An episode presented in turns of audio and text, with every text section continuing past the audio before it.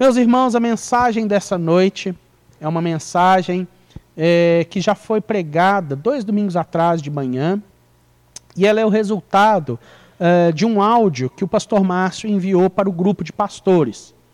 É uma palavra que foi liberada numa conferência, é, numa conferência é, de pastores, e o pastor Márcio recebeu essa palavra é, foi bem tratado, apanhou bastante, etc.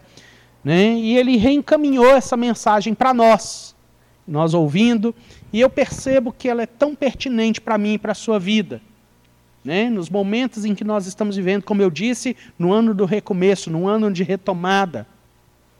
Um ano de retomada. Nós estamos em meio, é, algumas semanas atrás, começamos a liberar uma palavra uh, chamada remanescentes, com base no texto de Isaías, capítulo 61, dos versículos 1 a 4.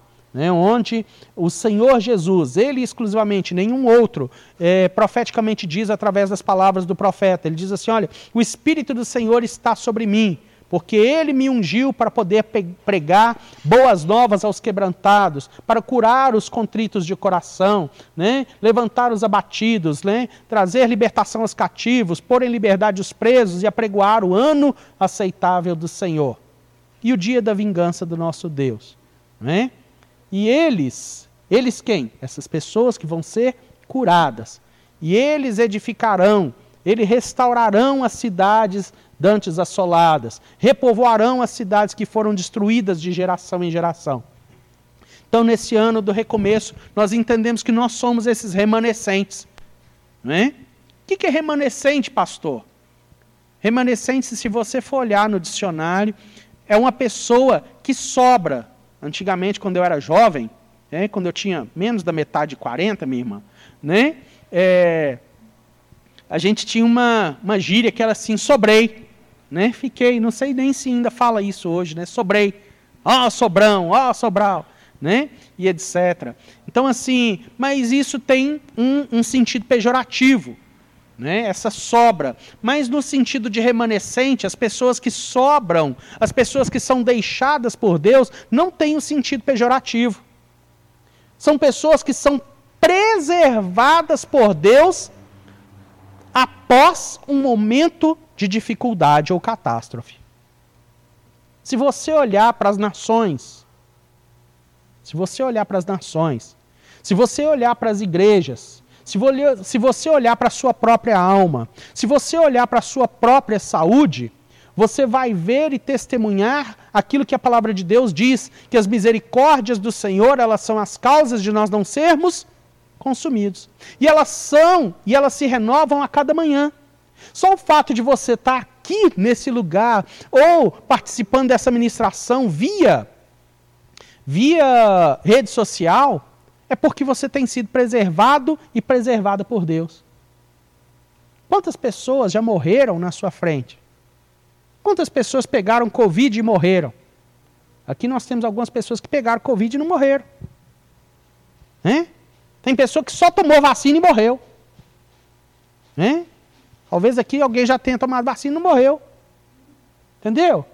Pessoas entraram em depressão, tentaram suicídio e etc. E você está aqui. Ou você está em casa. Então, por um lado, é dar glória a Deus porque você é remanescente. Talvez você pense, a minha vida é minha, eu faço com ela aquilo que eu quero. Não faz, não. Sua vida pertence ao Senhor. E se você é, tem, uh, assim como o filho pródigo, desperdiçado, vivido dissolutamente, não é? você tem que recorrigir a sua rota. Recorrigir a sua rota. Né? Então, é tão interessante nós entendermos que nós temos sido preservados por Deus, sim. E aí tomarmos posse dos primeiros três versículos de Isaías capítulo 61, de sermos curados. Você que está passando esse tempo difícil, que está com dor, que está com tristeza, eu não sei o que está acontecendo na sua casa, eu não sei o que está acontecendo na sua saúde, eu não sei o que está acontecendo na, na, economia, eu não sei como anda a sua fé, mas olha para esses três primeiros versículos de Isaías 61 e fala: Senhor, eu preciso de cura. Senhor, eu preciso de restauração. Senhor, eu preciso de libertação. Senhor, existem cadeias na minha vida que precisam ser quebradas. É a sua oportunidade. Esse é um lado da moeda e é tão gostoso nós percebermos isso.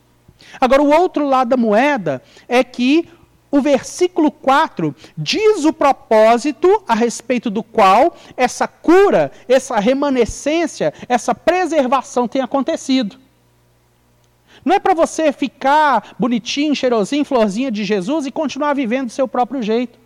É para você cumprir um propósito eterno. É para você viver para a glória de Deus. É para você participar de um novo tempo de avivamento onde Deus vai contar com pessoas. E você se encontra é, dentre essas pessoas, quer você seja íntimo da palavra de Deus ou não, quer você tenha um conhecimento aprofundado das Escrituras, ou quer você é, mal saiba dizer o primeiro versículo do Salmo 23. Senhor é meu pastor e nada faltará. Tem gente que não sabe nem isso. Mas ainda assim, se o fôlego de vida está nas narinas, se está respirando, se está com consciência, se pode fazer algo além, se pode andar, se pode comer, se pode beber, se pode vestir, se ainda tem um CPF, se ainda está inserido num contexto, se ainda está numa família, Deus está te preservando para algo. E você precisa entender isso. Versículo 4 vai mexer com restauração, vai mexer com reconstrução, vai mexer com monturo. O que é monturo? Lixão, escombro. Curados para curar, libertos para libertar. Estamos no ano do recomeço, estamos em vistas a uma retomada, a um crescimento de fé. Dentro dessa própria igreja, quanta gente está em casa, sozinha, ficou com medo não, eu não estou saindo de casa ainda. Nós respeitamos, estamos orando e estamos abençoando. Mas quem está aqui está privilegiado. Entendeu? Tem que entender. Tem que entender o motivo. Tem que entender o propósito pelo qual o Senhor tem preservado. Então estamos no ano. Estamos no ano do recomeço. Somos remanescentes pós tantas desgraças, pós tantas catástrofes, o Senhor nos tem preservado.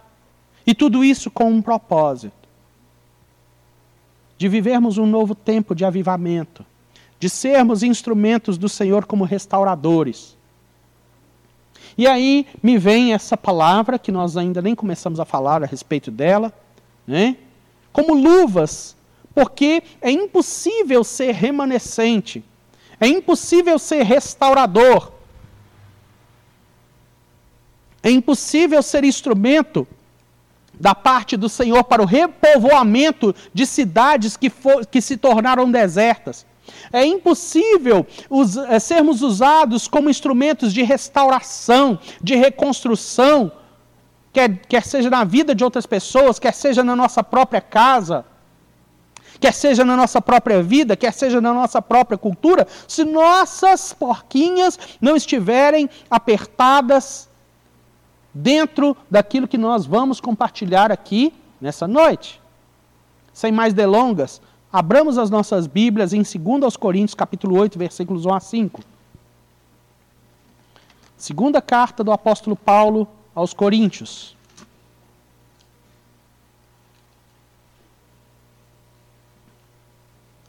Algumas pessoas estiveram presentes nesse domingo de manhã, onde essa palavra foi compartilhada, né? então vai ter o privilégio, né? Rafael, Alexia, não lembro quem mais, Carla, não sei, né? se teve, né? vai ter oportunidade de ouvir, porque quem geralmente vem à noite não ouviu. E essa é uma palavra tão pertinente. Segundo aos Coríntios, capítulo 8, versículos 1 a 5. Amém ou amém? Vou puxar para cá.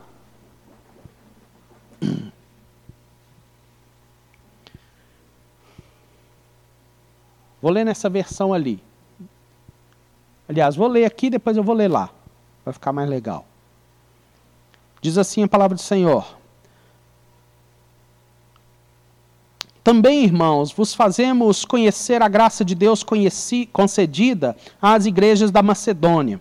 Porque, no meio de muita prova de tribulação, manifestaram abundância de alegria e, profunda, e, e, a profunda pobreza deles superabundou em grande riqueza da sua generosidade. Porque eles, testemunho eu, na medida das suas posses e mesmo acima delas, se mostraram voluntários, pedindo-nos, com muitos rogos, a graça de participarem da assistência aos santos. E não somente fizeram como nós esperávamos, mas também deram-se a si mesmos, primeiro ao Senhor, depois a nós, pela vontade de Deus. Vamos parar aí. Deixa eu reler de novo aqui. Volta no 1 aqui que as versões são diferentes. Agora, irmãos, queremos que vocês tomem o conhecimento da graça que Deus concedeu às igrejas da Macedônia. No meio da mais severa tribulação, a grande e alegria e extrema pobreza deles transbordaram em rica generosidade. Pois eu dou testemunha de que eles deram tudo aquilo quanto podiam e até além do que podiam por iniciativa própria, eles nos suplicaram insistentemente o privilégio de participar da assistência aos santos. E não somente fizeram o que esperávamos, mas entregaram-se primeiramente a si mesmos ao Senhor e depois a nós pela vontade de Deus. O título dessa mensagem é, chama-se Mãos, diga comigo, mãos e coração. Você lendo essa, essa passagem aí, né, poxa vida, ele não pegou a gente na hora de dízimo e oferta agora, né, agora a gente não escapa. Né, mas o assunto não, não é esse hoje, de economia, de dinheiro. Né, é mãos e coração. E o autor dessa palavra, ele começa a pontuar, em primeiro lugar, algo que foi manifesto no meio dos crentes da Macedônia. É tão interessante a gente saber a história do Evangelho. Jesus veio, Jesus veio e plantou o plano da salvação, diz uh, João 1,14 que o Verbo se fez carne, habitou entre nós, cheio de graça e de verdade, e vimos sua glória como glória do unigênito do Pai. É? Andou por aqui fazendo bem a todos e libertando os oprimidos do diabo, porque Deus era com ele, é o que diz a Bíblia.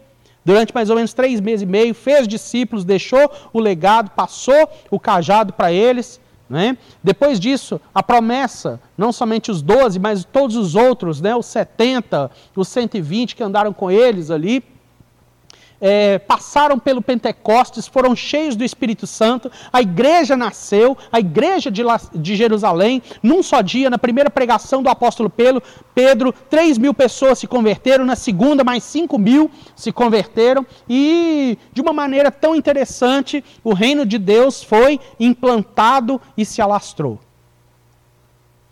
E depois, né, uh, se não me falha a memória, no capítulo 8 ou 9 do livro de Atos, o que, que acontece? O evangelho começa a chegar aos aqueles que não eram judeus. Isso aconteceu só no meio de pessoas convertidas ao judaísmo. De pessoas que eram adeptas à Torá, que guardavam o sábado, o Deus de Abraão, o Deus de Isaac, o Deus de Jacó. Eles, não, eles ainda não haviam entendido que Jesus, o Messias, né, dizia respeito a pessoas de outras, de outras etnias, de outras raças, de, de outras línguas, de outras culturas. Porque o Deus né, de Abraão e de, de Isaac e de Jacó não é o Deus somente do, do judaísmo, ele é o Deus de toda a terra. E aí, é, em Atos, capítulo 16, Paulo, o apóstolo, que começou, que entendeu da parte de Deus que ele tinha um ministério de pregar para aqueles que não são judeus, no, no livro de Atos, ele, no capítulo 16, ele tem uma visão com um macedônio. A Macedônia era uma região né? Então, ali, é, é, nessa, nessa visão que ele teve, um varão macedônio com roupas típicas aparece para ele e fala assim: Olha, passa aqui e nos ajuda. Ele estava tentando pregar o evangelho em tantos lugares e que o próprio Espírito Santo fechou a porta. E quando ele fecha uma porta é porque ele tem algo diferente. Nós precisamos prestar atenção nisso. E aí, quando ele chega né, na cidade, se não me falha, de Laodiceia, é, o evangelho começa a ser plantado e se alastrar ali, e ali dão origem a algumas igrejas. Igrejas não judias. Igrejas cristãs, evangélicas, que não eram adeptas ao judaísmo. E aí, no livro de Atos também, num determinado momento, nos dias de Cláudio, o imperador, Ágabo, um profeta, ele diz assim: Olha, uma fome virá sobre o mundo.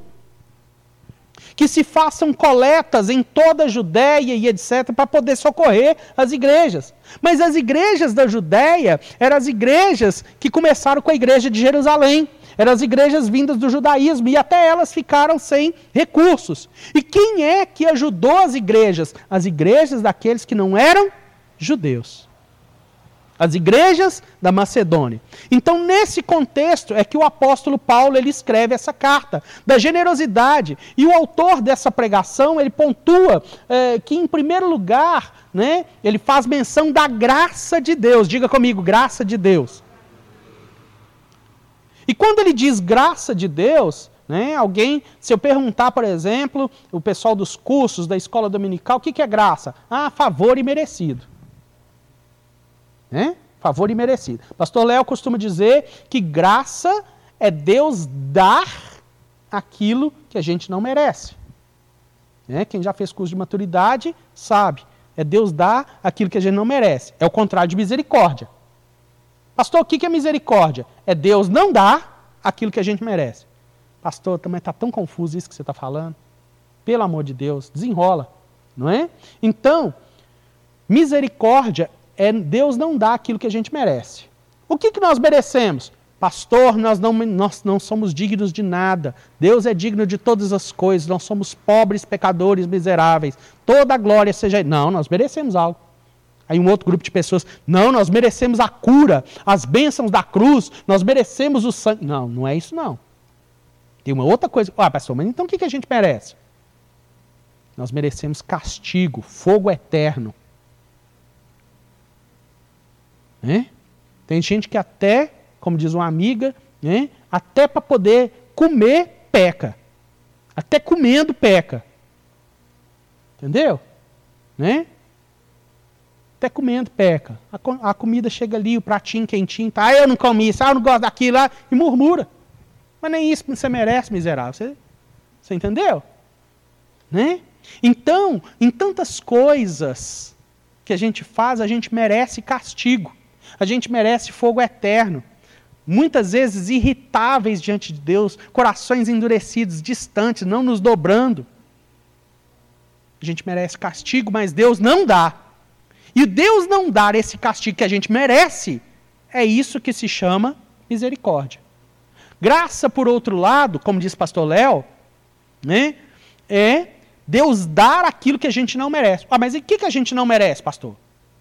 A gente não merece o fôlego de vida nas narinas. A gente não merece ter um braço, a gente não merece ter uma perna, a gente não merece ter uma família, a gente não merece ter uma igreja.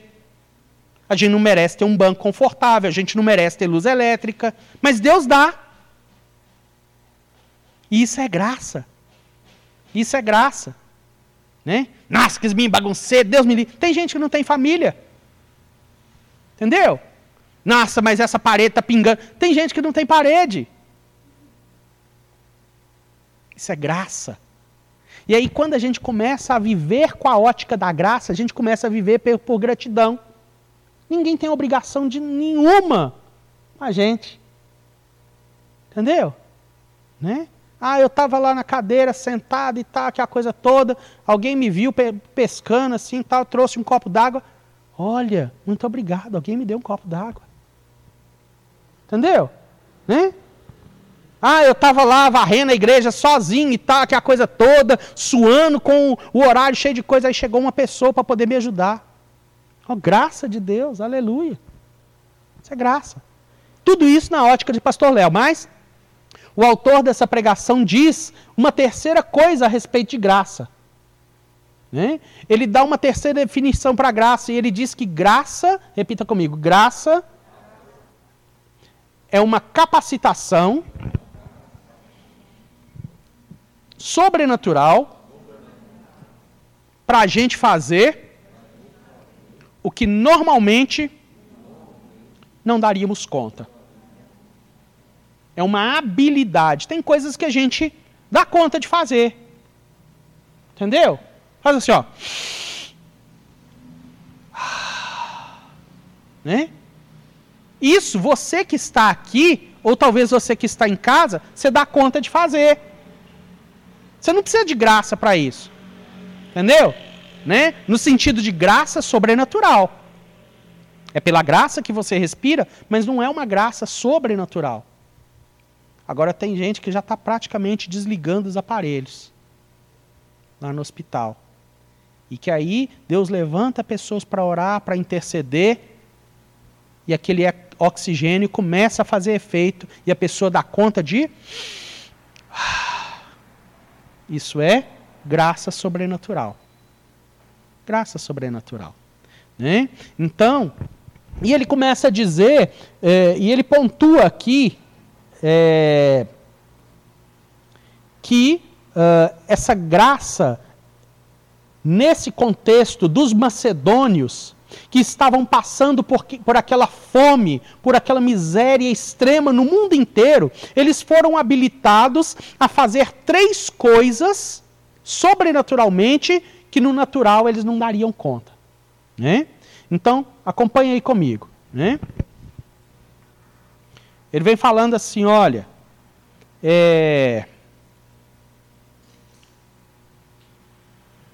versículo 2: Porque no meio de muita prova de tribulação, né? Quem já passou por problemas assim grandes demais aqui que nunca imaginariam ter passado? Que problema a gente tem? Falta de dinheiro, uh, não consegui pagar uma conta e tal, vim ser mig, horas eu cortado, não sei o quê. Isso aí todo mundo passa.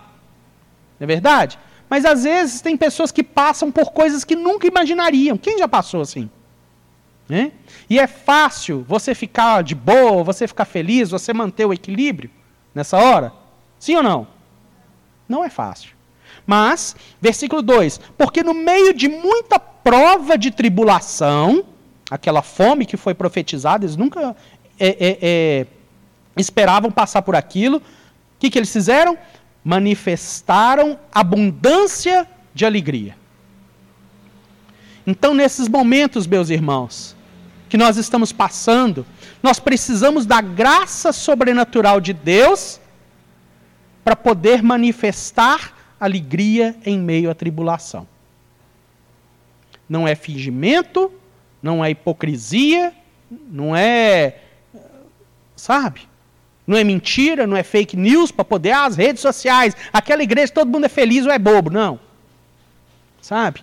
A graça do Senhor precisa, e nós precisamos tomar posse dela para, em momentos de severa tribulação, não perder a alegria. E tem pessoas que nos dias de hoje têm a salvação, vai para o céu, né? Porque assim, o que, que são 70, 80, 90, 100 anos de dificuldade comparado com a eternidade? Seu nome está escrito no livro da vida, você ouviu o Evangelho, você se rendeu a ele, você teve seus pecados perdoados, se é que você já fez isso. Então você tem motivo para ser um cara feliz, uma, uma, um irmão feliz, uma irmã feliz. Mas às vezes os cenários tentam nos dizer ao contrário. E aí a graça de Deus precisa vir e nos capacitar a não perder essa alegria. É? Às vezes a minha esposa ela está na tampa, né? assim, no 220. Né? E ela fala, olha, ela dá o melhor dela lá em casa, arruma casa, comida quentinha, né? E três homens machos, um cachorro macho, e um passarinho macho, só ela de mulher lá. E todo mundo fazendo aquela baderna, aquela bagunça, né? Cachorro pegando aquele tapete, rasgando aquele negócio, jogando aquele trem para cima, né? Os sete cachorros, sangue de Jesus tem poder. Olha aí, né? Então, o que que acontece? É, chinelo para todo lado, roupa, toalha molhada e etc. E ela fala: Eu faço é para Jesus, eu faço é pela graça de Jesus. Né? E não perde a alegria. Não perde a alegria. Às vezes ela fica brava, mas ela não perde a alegria. Né? Ela não perde a alegria. E nós precisamos. Será que você né, tem permitido que a graça de Deus te habilite a não perder a alegria? Não é ser uma pessoa fingida. Não é ser uma pessoa hipócrita. Né? Quando eu preguei essa mensagem primeira vez, eu me lembrei de Cláudio Serafim. Né? Uma pessoa que é só bomba. O cara corre no campo minado. Né? Mas a frase que marca a vida do Cláudio para mim é: Eu escolhi ser um cara feliz. Escolhi ser um cara feliz. Entendeu? Né? E tem gente que tem tudo, que tem tantas bênçãos e tal, e etc. Sabe? E escolhe ser uma pessoa triste, amargurada, moada. Sabe? Terrível. A segunda coisa né, que a graça os habilitou, né, dentro da introdução do texto ainda, ele continua dizendo aqui, olha, e a profunda pobreza, diga comigo, profunda pobreza. Né? Assim, a gente é pobre, né? Sérgio, já pensou se nós pudéssemos dar a mão para o outro assim, entrar né, numa concessionária de carro importado? Qual que você vai querer? Ah, eu quero o azul. Ah, eu quero o branco. Não, vamos levar os dois? Já pensou se a gente pudesse? Você entendeu? A gente não tem, né? O carro usado, eh, às vezes o mecânico, não sei o quê e tal, aquela coisa toda, né? Pobreza, né? Ah, Hoje é, vai ter o feriado agora de Corpus Christi e tal. Eu queria tanto pegar um jatinho e ir para Guarujá e tal. Eu não tenho condição de fazer isso. Né? De pegar ônibus, né? vez por outra, né? e tal, aquela coisa toda. Pobreza é uma coisa. Agora aqui está falando de profunda pobreza. Você olha assim para a boca do buraco, você quase não vê o eco do negócio chegando, porque eles estavam numa profunda pobreza e o mundo ainda estava passando por uma fome. Olha só né, os extremos. Olha só os extremos. E aí vem a graça de Deus e a profunda, e a profunda pobreza deles superabundou em grande riqueza da sua generosidade. Né? Gente, é uma mentalidade assim que nós precisamos mudar. A vida, uh, nós não temos uma religião, nós temos uma caminhada com Cristo. E a vida daquela pessoa que caminha com Cristo precisa ser sobrenatural. Né? Então, às vezes, necessidades surgem, quer seja da igreja, quer seja de pessoas para ser ajudadas, quer seja de, de situações a serem supridas. E a nossa cabeça racional, a gente só pensa assim: olha, eu só vou dar quando eu. Quando eu tiver. Mas aqui, os caras eram kamikaze. Os caras eram homem-bomba. Quem conhece a história dos kamikaze? Isso. Então vou falar, Pepe. Né? A irmã Elias conhece. Né? Então, na Segunda Guerra Mundial, as nações aliadas, né, guerreando ali contra o Japão, e os caras assim, bravos, guerreiros e etc., né, é, é, eh, se juntaram e lançando todas as munições contra o Japão. E aí o que, que acontece? O Japão começou a entender isso e a treinar homens, pilotos de avião, porque eles não tinham mais munição, e eles começaram a treinar os seus soldados e falar assim: olha, vocês vão. A gente não tem mais munição. A sua, a sua missão é entrar nesse avião, como a gente não tem mais munição, e jogar o seu avião contra um porta-aviões. É o único jeito da gente destruir eles. Imagina, você sendo treinado para morrer daqui a um mês e meio, dois meses. Olha, eu vou morrer. Eu vou pelo, morrer pelo meu país, eu vou morrer pela minha causa. Né? Então, os kamikaze, eles eram isso. Né? E os crentes da Macedônia, olha, não existe nada mais valoroso do que o reino de Deus. É tudo para o Senhor, é tudo para a expansão do reino. Se vai resultar em salvação de pessoas, se pessoas vão ser abençoadas, se o sofrimento vai ser, vai ser amenizado, sabe? É tudo. Eu já tenho meu nome escrito no livro da vida. Eu não vou mais para o inferno. O Senhor me conquistou, o Senhor me amou. Eu não merecia nada e ele me deu tudo. Na sua profunda pobreza, eles foram sobrenaturalmente capacitados pela graça a manifestar generosidade. Generosidade. Hein? Generosidade. Aí a gente faz levantamento para alguma coisa e tal. Aí o texto bíblico é lembrado. Não, a Bíblia fala nas palavras de Jesus que se você tiver duas túnicas, aí você deve dar hã? uma. Se você tiver duas sandálias, aí sim você deve dar é, que é dois pés, né? É o par, né, gente? Então assim, é. E isso alimenta a ideia de que eu só dou quando eu tenho. Mas isso qualquer um pode fazer. Agora, pergunta de vestibular: quantos filhos Deus tinha para poder dar para morrer na cruz? Imagina ele falar: olha, eu só tenho um, então esse aqui eu vou ficar com ele, não vou dar. Você e eu não teríamos salvação, não teríamos acesso à vida eterna, não teríamos acesso a uma mudança de vida.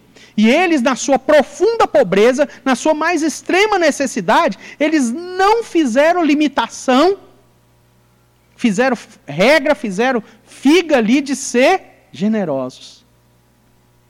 Nós precisamos mudar a nossa mentalidade. E a terceira coisa, e a terceira coisa, né?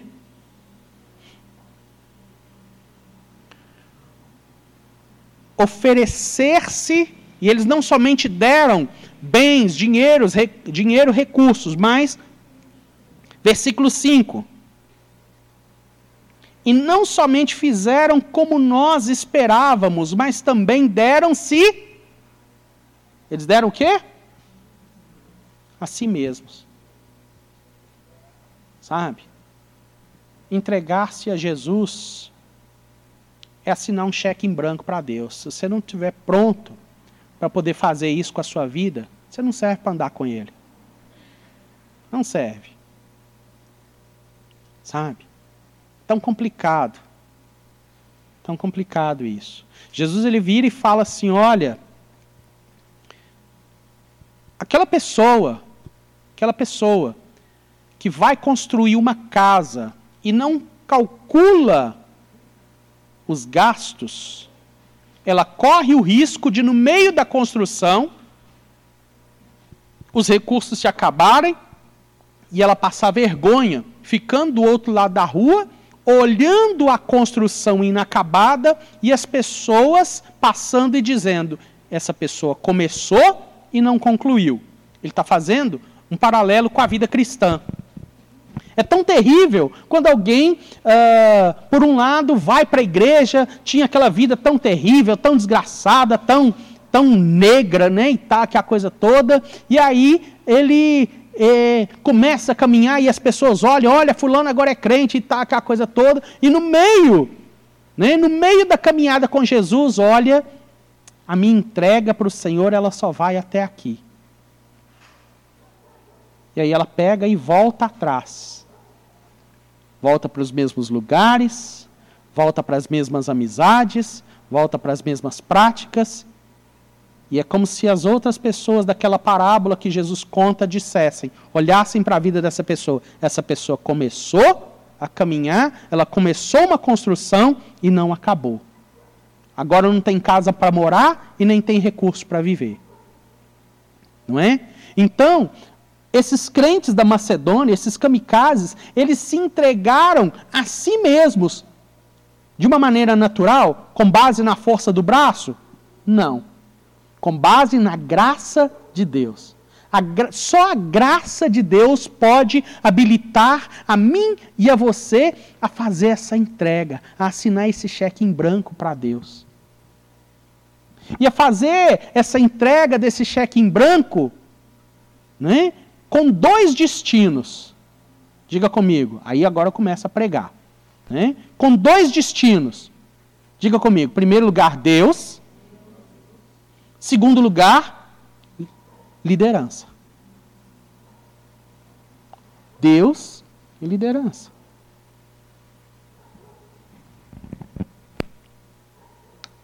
É só pela graça.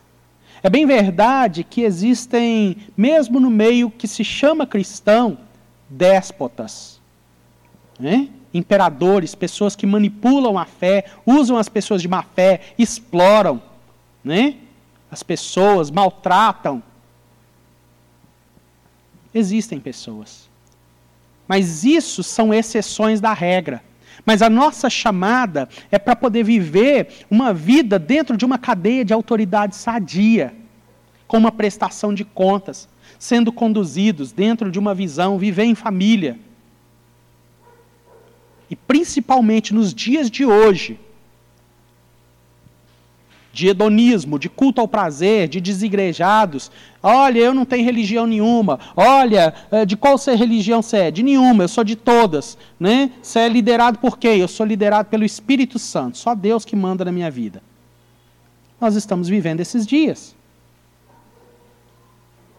Mas a Bíblia diz que uh, nós devemos admoestar uns aos outros né? a congregar. O que é congregar? Viver em comunidade né? a viver em comunidade, quanto mais a gente vê que aquele dia se aproxima. Que dia? O dia da prestação de contas. Porque, como eu já disse aqui, né, no outro contexto, o que se isola busca sua própria glória e se insurge contra a verdadeira sabedoria.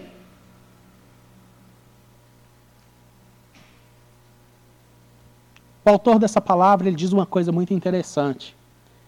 Né? E eu nem repassei esse áudio porque é um áudio pesado, ele está falando para pastores.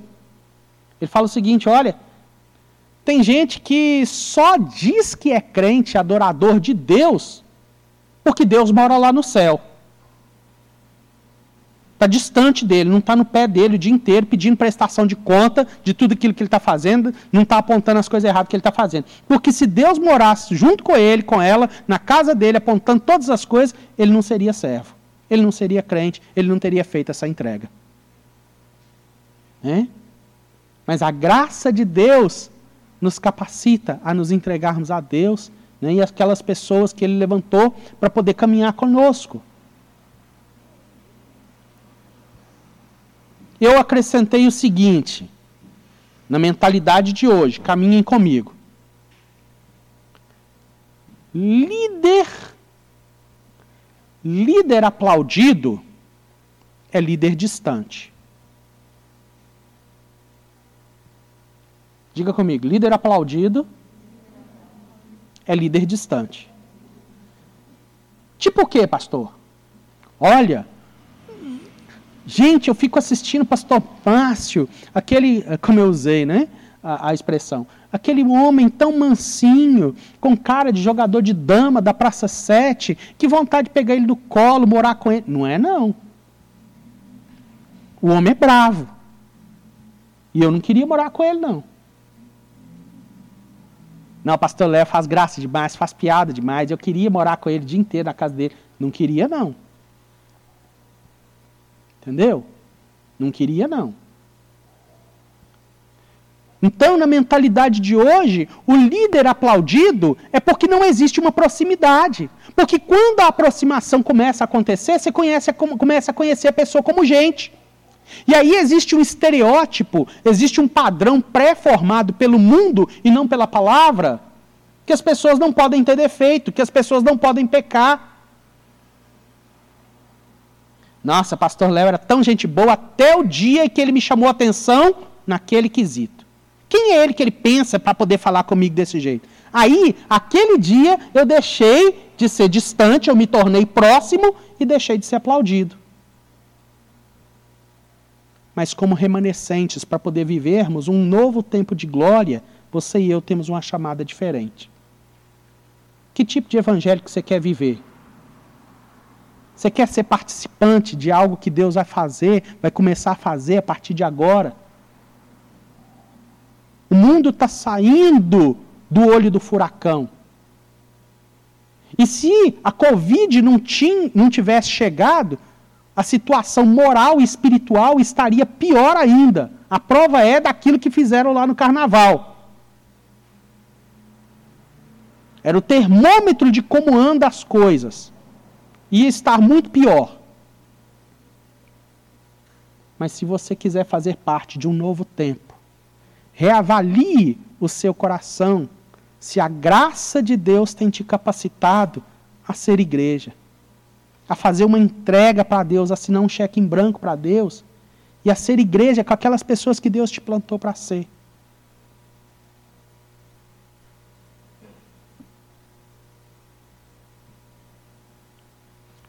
O ministério, ele tem duas faces: mão, mãos e coração. Mãos e coração. A graça para poder se dar a Deus e às pessoas, elas se manifestam através das mãos, diga comigo, mãos e coração. Mão fala, mãos fala, meus irmãos, da parte visível, da face visível do ministério. Dos dons que a gente tem, das aptidões que a gente tem para poder usar. Sabe? Né? Lá na nossa matriz existe uma cultura que as pessoas gostam, abrem, batem palmas, e existe uma cultura, o pastor Márcio fala ah, de excelência e etc. E aí, uh, chegando ali, as pessoas têm uma vasilhinha de bala, tem uma bandeja de água, olha, o banheiro é ali, vou te conduzir, etc. Aqui na Saudade é diferente.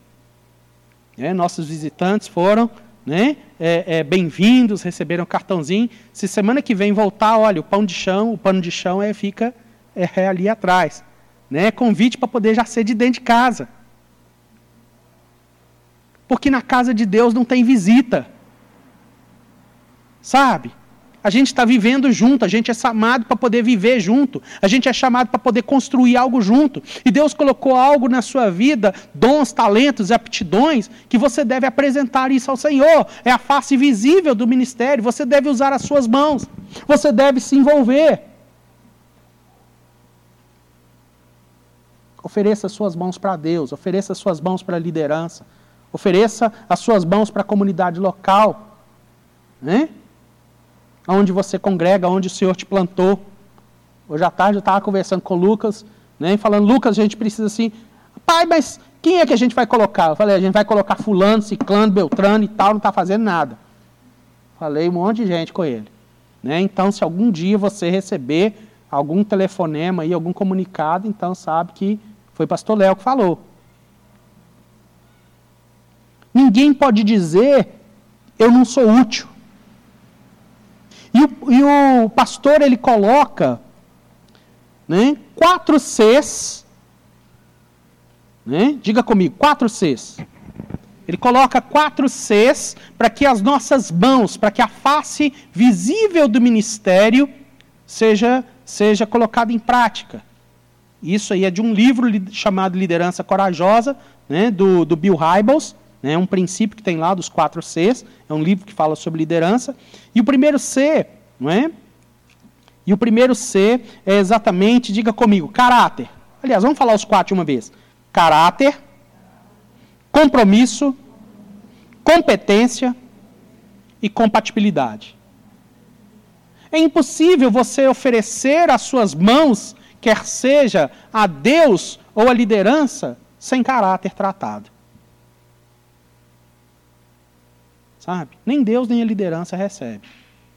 Né? Nós não estamos apregoando uma perfeição moral. Olha, você tem assim, assim, assado. Não.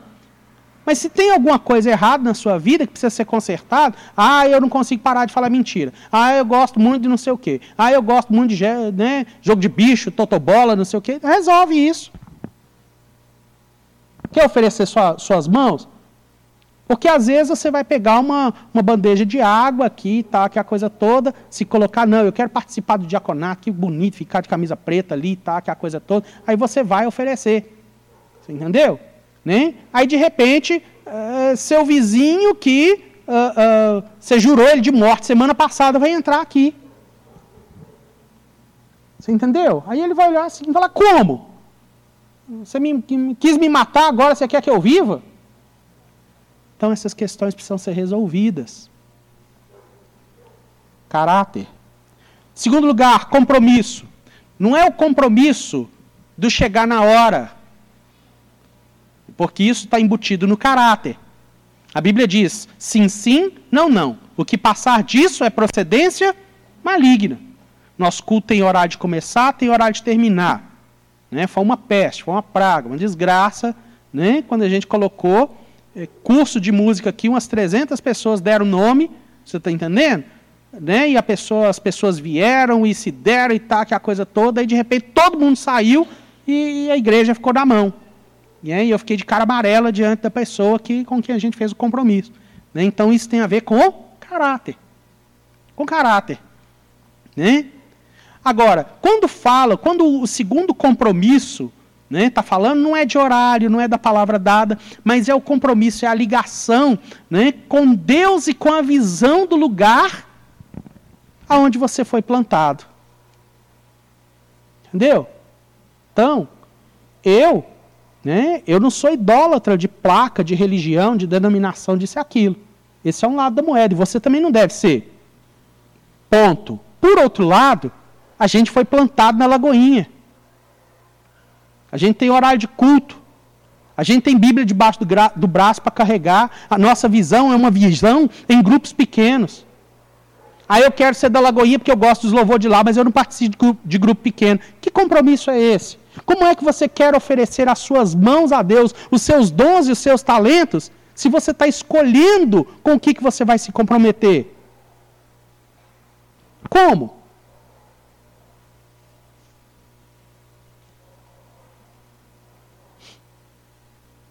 Aí sim.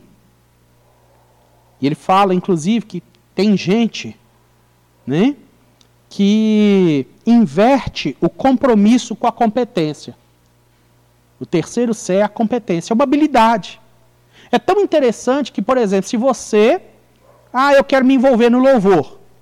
Se você não sabe, você deve pelo menos se dispor a aprender. Agora, chegar aqui na frente, junto com os meninos, afinado até para bater palma, igual o pastor Léo, aí fica complicado. Né? Tem que pelo menos se dispor a aprender. Ah, eu gosto de ensinar, eu queria ser professor. Né? Mas aí a pessoa pega e lê tudo errado, não lê direito, não memoriza os textos. Não... Uh, aí a competência, a habilidade, a aptidão pra, pra, específica para aquilo precisa ser lapidada. E nós, como igreja, nós queremos dar todo o apoio, nós queremos investir, nós queremos lapidar os dons e os talentos. A gente não está excluindo ninguém. A gente está trazendo para perto e mostrando um padrão. Né? Agora, tem muita gente, tem muitas igrejas, tem muitos grupos, movimentos que, que trocam e substituem a competência pelo compromisso. Tem muita gente que tem uma competência, é bom nisso ou naquilo, mas não é comprometido com a visão. Não ama a igreja, não ama as pessoas, não ama a liderança. E como nós queremos ser remanescentes, como nós queremos participar da glória de Deus para um tempo de avivamento, de ajuntamento de coisas que Deus vai fazer, sem ter essas porquinhas apertadas no nosso coração. Ou será que eu vou querer me enganar, enganar a mim mesmo, fazendo parte de um ajuntamento, de uma multidão, para poder massagear o meu ego, para dizer: olha, está tudo bem, não tem nada pegando.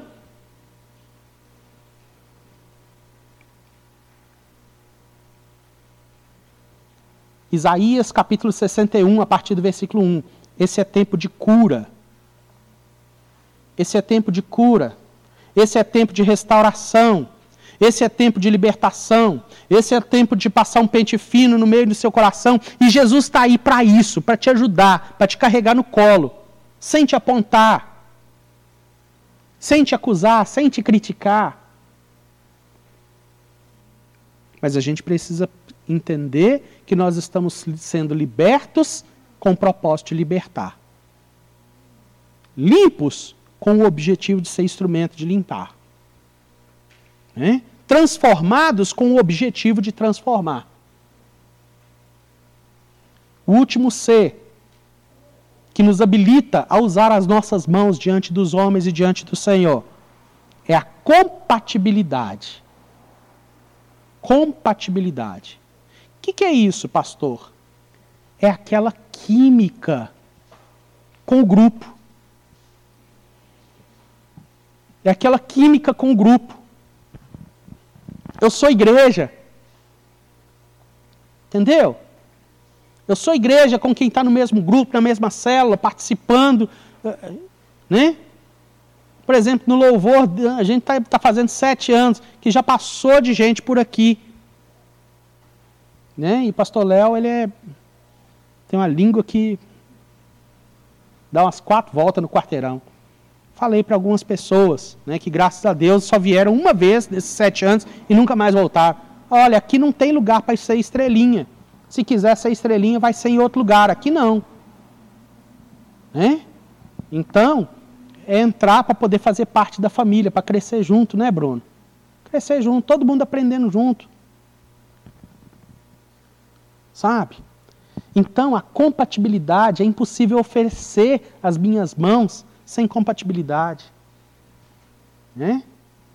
Ricardo, que era diácono aqui, falava: Pastor, esses meninos vêm aqui, toca na igreja, entra carregando um monte de instrumento, nem dá, nem dá nós a paz do Senhor. Cadê a compatibilidade? Cadê a química? Chegar no culto, paz do Senhor, meu, meu irmão, minha irmã, né? no final, olha, não vou ficar, não tem dinheiro para poder comprar salgadinho e tal, não precisa e etc. Mas ó, Deus te abençoe, uma semana de vitória, glória a Deus. Ter essa química, porque não dá para caminhar junto sem isso. Aquilo que Jesus conquistou na cruz não é afetivo. Teologicamente falando, eu entendo. Pastor, de que, que você está falando? Eu estou falando o seguinte: que eu não sou irmão de quem eu gosto. Eu sou irmão de quem Jesus pagou um preço. Às vezes a pessoa pode ser gente fina, às vezes a pessoa pode não ser gente fina, que nem a Dani, por exemplo. A Dani é gente fina. Né? Então, assim, às vezes a pessoa pode ser gente fina e às vezes a pessoa pode torcer para o Atlético ou para o Cruzeiro. Entendeu? Gente fina americana. Né? Então, o que, que acontece? Ontem pula essa parte, né? Mas aí o que, que acontece? É, a pessoa, a pessoa ela tem que ter essa liga. Eu não sou irmão de quem eu gosto, eu sou irmão de quem Jesus pagou um preço. E se Jesus pagou um preço, eu tenho que me submeter a isso. Esse é um lado da moeda. Agora, por outro lado da moeda, é tão ruim você chegar num lugar, né? Você chegar num grupo, você chegar para poder servir e etc. E aquele clima de velório. Graças a Deus, o ambiente aqui é leve. O ambiente aqui é leve. Hoje nós não temos problema fulano com inveja, querendo passar a perna no fulano, não sei o quê, e etc. Não temos, graças a Deus. Mas eu estou falando isso para reforçar isso, que assim, sabe? Servir o Senhor com alegria, diz o salmista. Sirvam o Senhor com alegria e se apresentem a Ele com cântico. Porque se não for com alegria, Deus não recebe. Sabe? E nesse tempo de avivamento, nesse tempo de sermos restauradores, de cidades repovoadas, de re reconstrução dos escombros, de remoção do monturo, do lixão, tem que ter caráter, tem que ter compromisso, tem que ter competência, se não tiver, tem que trabalhar e tem que ter compatibilidade. Pastor Márcio, ele falava para os pastores, nas reuniões, quando a gente tinha reunião quinzenal, né, e, juntava aquele monte de pastores e obreiros, ele falava o seguinte: olha, você tem que amar a Deus, mas você tem que me amar também. Porque se você não me amar, você não serve para trabalhar aqui, vai procurar um emprego nas lojas americanas. Entendeu? E ele não estava errado. Entendeu? Como é que eu vou entrar na igreja do cara que tem uma visão, que me abraçou, que tem me abençoado, e não vou olhar para a cara do homem? Então nós precisamos construir e reforçar isso aqui dentro de casa. Porque Deus tem grandes coisas para nós. Amém?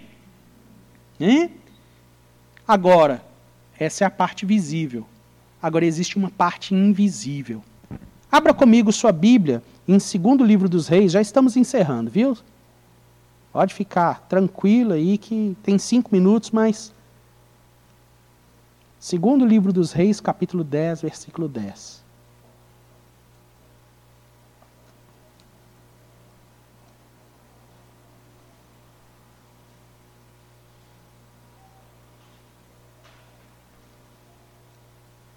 Segundo livro dos reis.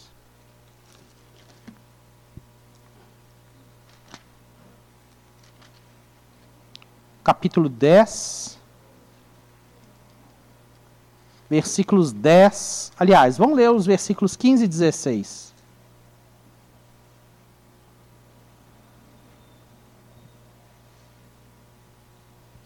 Amém? Tendo partido dali, encontrou a Jonadab, filho de Recabe, que lhe vinha ao encontro. Jeú saudou e lhe perguntou: Tens tu o sincero o quê? Coração para comigo, como o meu é para contigo? Qual foi a resposta dele? Hein? Tenho. Então, se tens, Dá-me a tua mão. Jonadab deu-lhe a mão. E Jeú fê-lo subir consigo ao carro. Deixa eu ler aqui. Jeú saiu dali e encontrou Jonadab, filho de Recabe, que vinha ao encontro dele. Jeú saudou e lhe perguntou: Você tem o coração sincero para comigo, assim como meu coração é sincero para com você? Jonadab respondeu: Tem. Então, então Jeú disse: Se é assim, me dê a sua mão. E Jonadab deu-lhe a mão. Jeú fez-o subir na sua carruagem, ou seja, no seu carro. Meus irmãos, esse texto ele fala é, de um homem chamado Jeú. Jeú é uma das pessoas mais sanguinárias que a Bíblia mostra. Ele tinha, ele tinha uma missão muito peculiar que outras pessoas não tinham. Israel estava vivendo num período de muita idolatria, de muita feitiçaria, por causa de uma aliança errada que um rei israelita chamado Acabe fez com quem não deveria. Ele se casou com a filha de um feiticeiro chamada Jezabel. E isso levou o país inteiro à idolatria. E Deus falou assim: olha, eu preciso acabar com isso. Eu preciso resgatar a adoração do povo. Eu preciso realinhar o coração do povo. E ele levantou Elias para profetizar. Elias começou profetizando, né? 450 sacerdotes das trevas foram mortos. E Jezabel se encolerizou contra Elias, matou meu sacerdote. Amanhã, nesse horário, se eu não fizer a mesma coisa com ele, que ele tiver feito com esses homens, que Deus me tire a vida. E Elias pega né, e, e, e, e se amedronta com isso e foge. E quando ele foge, Deus vai atrás dele, renovar a chamada, trazer um encorajamento, trazer um direcionamento. Um desses direcionamentos era o seguinte: você vai matar a Jezabel e a descendência dela toda. Não vai ficar nada. Então era uma missão difícil. Era uma missão que ninguém queria. Da mesma maneira, que nós, Lagoinha Saudade, nós temos uma missão. Nós não temos uma missão de matar ninguém. Aliás, até porque a gente está perto do cemitério, eu costumo brincar com os outros pastores e falar, olha, nossa, nossa missão é de ressurreição dos mortos. Amém? Essa missão é uma missão de ressurreição. Mas, por outro lado, é uma missão que Deus tem para nós. E aquilo que Deus tem para nós, Ele tem para nós e Ele não tem para outras igrejas. Tem tantas outras comunidades de fé aqui nas redondezas. E aquilo que ele tem para nós, outras igrejas não vão fazer. E a missão que Deus tem para outros pastores locais, outras igrejas, outras denominações, que têm práticas completamente diferentes da nossa, a gente não vai fazer. Agora, pastor Léo costuma dizer o seguinte: que cada um é responsável pela, pela visão que recebe, pela revelação que recebe. E Jeú tinha uma missão, recebeu e honrou essa missão.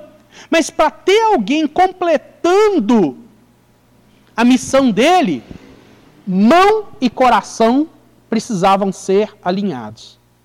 E ele encontra um jovem chamado Jonadab, que hoje representam a minha e a sua vida.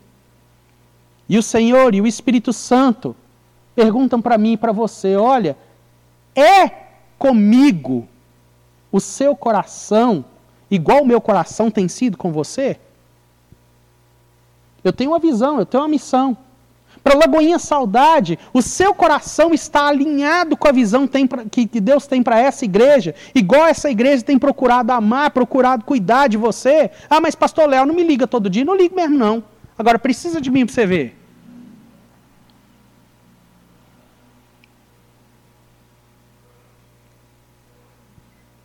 É impossível nós oferecermos as nossas mãos se, em primeiro lugar, o coração não estiver alinhado. E os kamikazes da Macedônia, pela graça de Deus, eles se ofereceram a Deus e a uma liderança.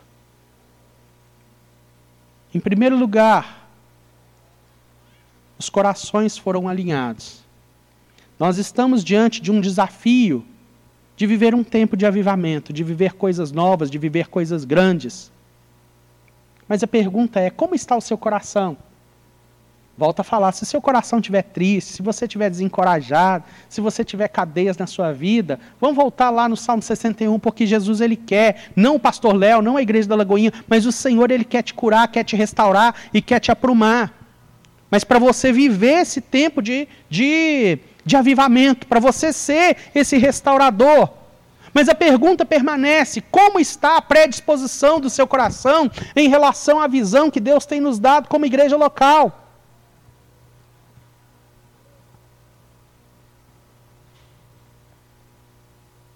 Porque Jonadab responde: Olha, o meu coração é com você, igual seu coração tem sido para comigo. Então sobe no meu carro sobe na minha visão. Vamos caminhar juntos, vamos sonhar juntos. Sabe, se os, se os sonhos que Deus deu para a Lagoinha Saudade não forem os seus sonhos, de ver essa igreja crescendo, de ver a alegria voltando, de ver as pessoas sendo restauradas, quem foi plantado aqui para ser restaurado, quem ainda não foi conquistado, quem não foi alcançado, ser alcançado, entender o Evangelho, ter o nome escrito no livro da vida. Me perdoem, você que está aqui ou você que está em casa. Seu lugar não é aqui. Ah, mas está mandando a gente embora. Não estou, não. Os nossos corações, eles precisam de uma decisão. Ou você está aqui ou você não está. Se o seu coração, se os nossos corações estão alinhados, sobe no meu carro, vamos caminhar comigo. Porque a mão está aqui. Vamos nos colocar de pé.